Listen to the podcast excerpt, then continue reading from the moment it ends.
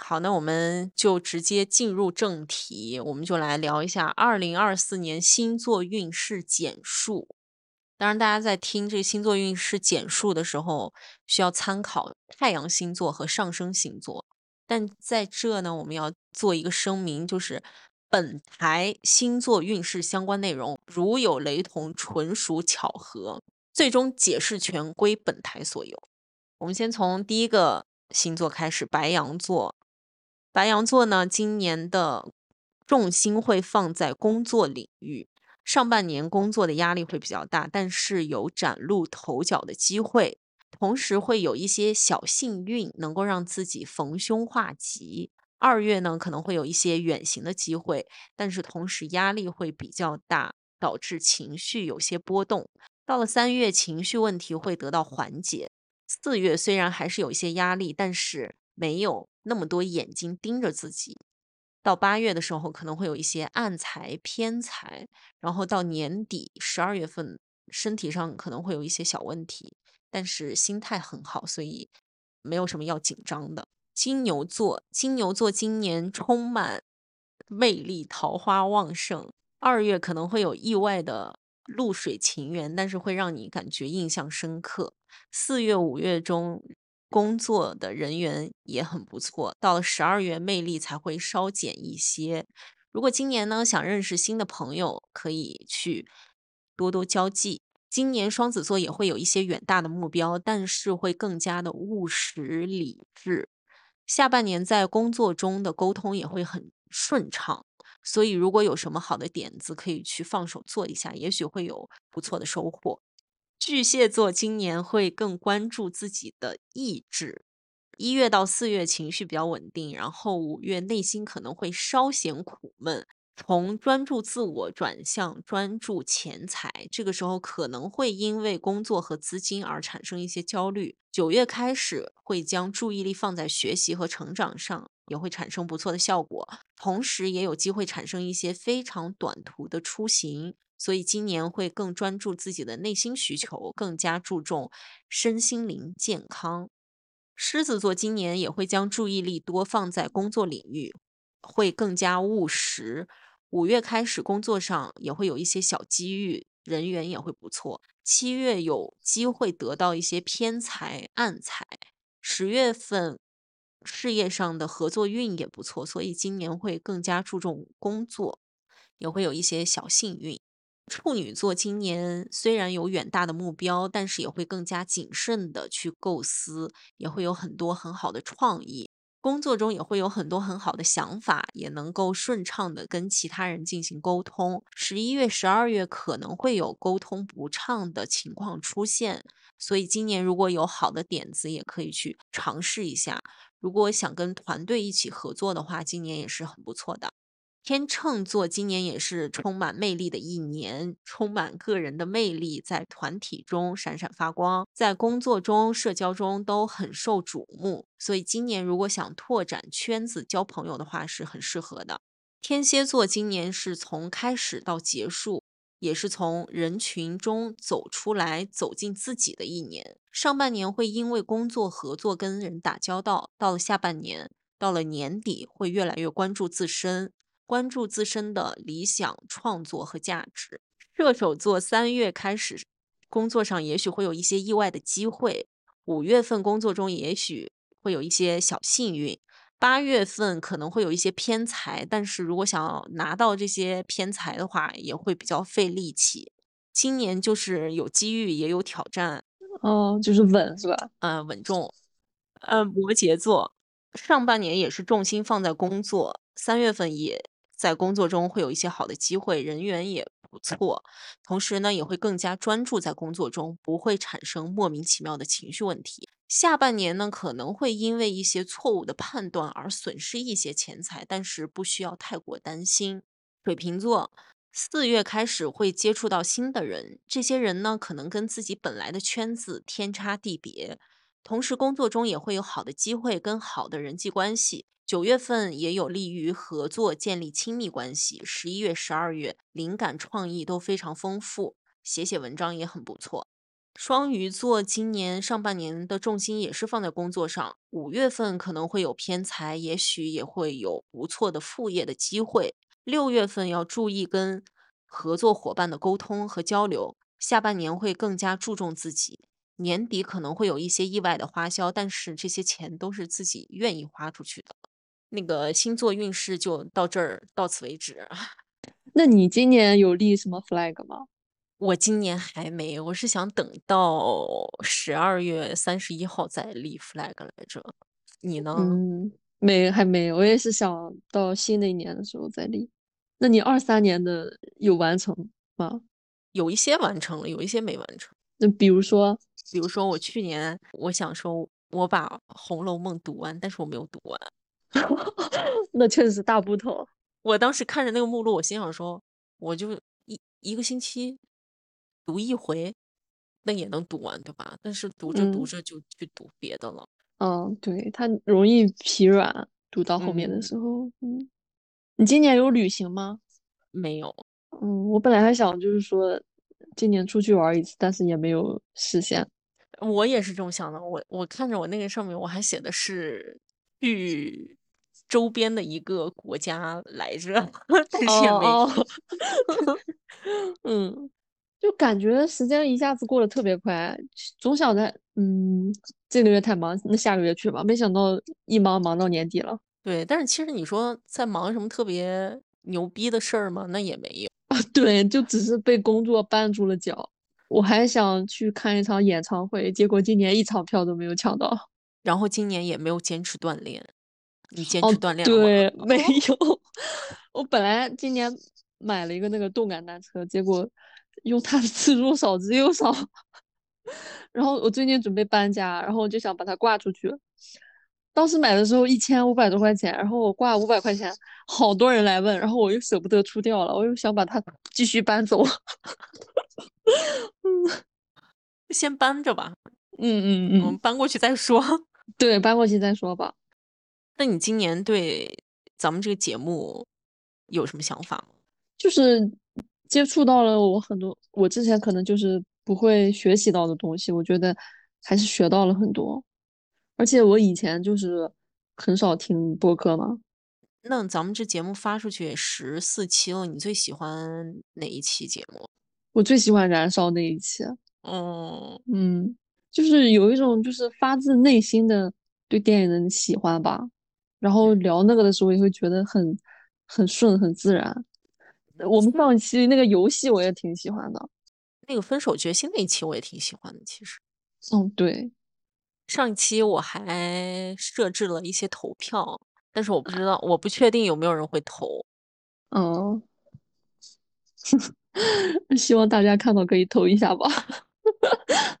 就是我这一年可能就是更加确定我不想干什么事儿，虽然我还没找到我想干什么事儿，但是我比较能确定我不想干什么事儿。那你今年有没有就是用到特别好的东西，想给大家推荐一下？相机吧，我觉得富士那个 X 一百 F 真的非常好用。我之前就是有段时间没怎么用相机，但是今年我妈他们经常来这边看我，然后我就拿出来相机拍了几张。然后就是我在打开这相机翻看之前那些照片的时候，就特别动容，就是嗯，感觉一种。特别真实的情绪一下就融融，就是涌进了我的脑子里，然后我看的那张照片就掉泪了。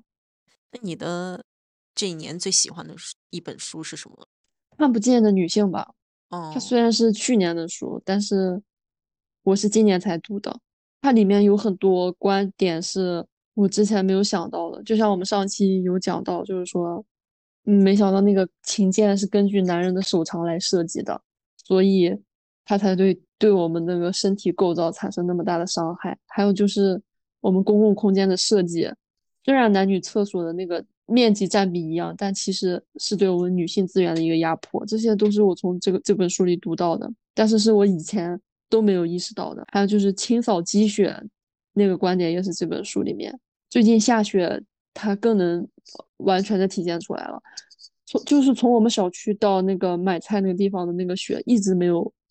铲掉它，让那个路变特别滑。但是你去工作上那些大路上的那些雪早已经被铲完，然后车辆都能很顺利的流通，但是去菜市场买菜那个路到现在还是滑的。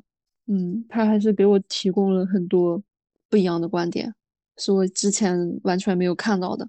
那你今年的年度电影是什么？我看了那个《狗神》，我觉得很打动我，我选他吧。我喜欢的是他在那个受到挫折之后，他他没有放弃他那个人生，他又站起来了。但是有时候反观我自己，我可能在面临到那样挫折的时候，我可能就会沉下去，然后我就不会，我就不会去抵抗了，我就不会去抵抗现实，然后就可能就接受这样的事实。但是男主他反而没有，当他站起来在那里唱歌的时候，我那一刻眼泪真的是哗一下就掉下来了，真的有鼓舞到我。但是他还是很成熟的一个商业电影嘛，就是大家可能会有不喜欢他的地方，觉得就是为了赚钱啊，就是很老套的那些桥段。但是它里面是有打动人的部分存在的，而且这个导演最好的地方就是狗狗都一个都没有死哦，就不会说为了煽情然后让狗狗去死呀，或者是怎么样，我还挺喜欢的。那你今年的年度歌手是谁？我最近又听回林宥嘉了，我最近有点喜欢他，我觉得他那些歌再回来听还是挺好听的，我选他吧，因为我以前不爱听中文歌嘛。苏打绿我也挺喜欢的，最近好迷这些台湾歌手，我觉得他歌词写的特别好。苏打绿，我最喜欢听他们的那个阶段是上初中的时候吧，就感觉 感觉自己年轻了不少。你小时候有被家长就是叫去洗碗，或者是让去扫地之类的吗？我小时候干家务，我都要求有偿干家务，我要靠那个挣钱。哦，你就说给我多少钱，我才给你干这个。嗯，比如说两块钱洗一次碗什么的。但我有记忆之后，但我妈就很少让我们干这种事情。她说你该学习的时候就不要管这些事情。但是反而到我就是大了一点之后，那上大学吧，她可能回家就会说。你去把那个碗洗一下、收一下，这样。但他是在我们上学期间，初中、高中阶段，他是完全不让我们碰。哦，初中、高中我也没有，就是小学的时候可能。那他会有要求，你就比如说家里来长辈，你就得出来迎一下，然后叫他们名字吗？打招呼肯定要打招呼，但是不至于说上桌给人布菜，那是。太夸张了，就算是舅舅舅妈来，也从来没有说让我去给他们布菜，都是自己吃自己的。但是打招呼肯定要打招呼。我小时候就特别叛逆，我就讨厌打招呼，我就是不出去，然后我把我关在那个屋子里。他说你出去叫人，我我就不去，我就把门一反锁，然后就在屋里。你越让我干啥，我就越不干啥。他们就觉得我从小到大没有礼貌，到现在也是，就是如果我遇到我不想打招呼的，我也不去打招呼。他们就说我不懂事儿。就前段时间嘛，有个事儿，就是我有一个阿姨，他可能就是那天正好我生日，然后他给我发了个红包，就是他是就是十来年他可能都没有跟我说过一次生日快乐，然后他突然在今年我生日的时候给我发了一个红包，我还以为就是他怎么就是突然念及起这份就是亲情，然后给我发一个红包，然后隔隔天她那个老公就加我微信。我就知道这事不对，然后我就没有通过。结果这周我跟我妈见面，然后她就说：“你那个姨父是要找你弄什么工作上的事情。”然后还好我没通过，他不然就得让我白当那个苦力活。就是他已经很多年很多年不跟我说话联系，他突然给你发一个红包，就感觉不对劲。所以有时候面对这种亲戚关系的时候，我就是完全不想理。而且他家那个教育就有点像陶勇医生那个他发那个文章一样，他对他家那个小孩就是，他可能生日当天，那个男孩作业没写完，他就会让那男孩把作业写完，然后你才能上桌吃饭那种。他们家教育就是这种。那今天的节目就到此为止喽。今天节目特别短，剪出来我也很诧异，居然只有十几分钟。其实还有很多内容。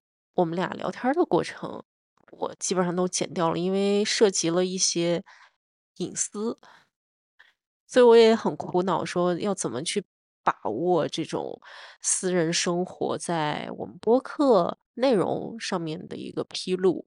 今天嘛，剪节目的时候非常苦恼的部分。还有就是从一开始设想去做一个自己的播客到现在，我们两个已经出了十五期节目，已经做了半年，也感觉不可思议的。而且当我回看我去年写的一些愿望的时候，我会发现，哎，我去年还蛮早的时候就在想说要去做一个播客，结果我真的做了。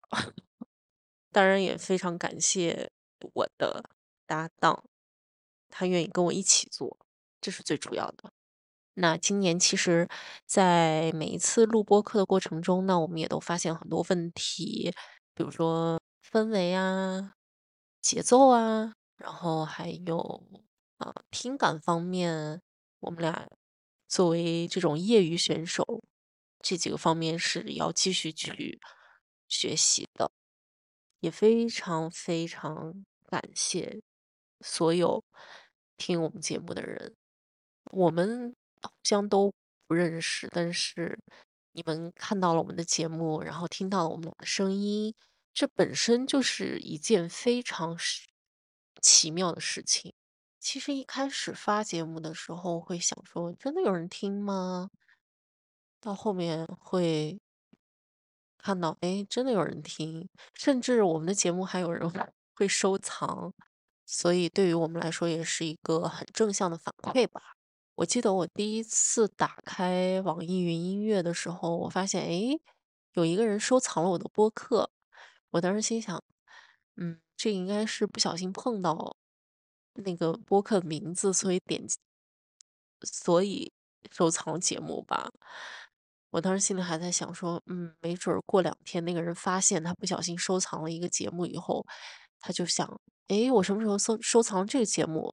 啊，那我要把它取关。我当时还是这么想的，但是后来我发现那个人并没有取关，所以我才打消了一些我的疑虑。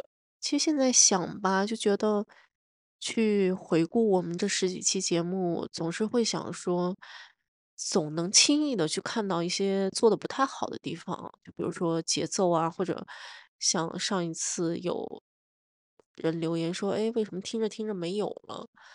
我也在想，我们节目从来不打招呼，然后结束也不说结束，这样子会不会让观让听众觉得很莫名其妙？但是我又自洽了，你点进来听我们俩讲，何必在乎我们是谁呢？对吧？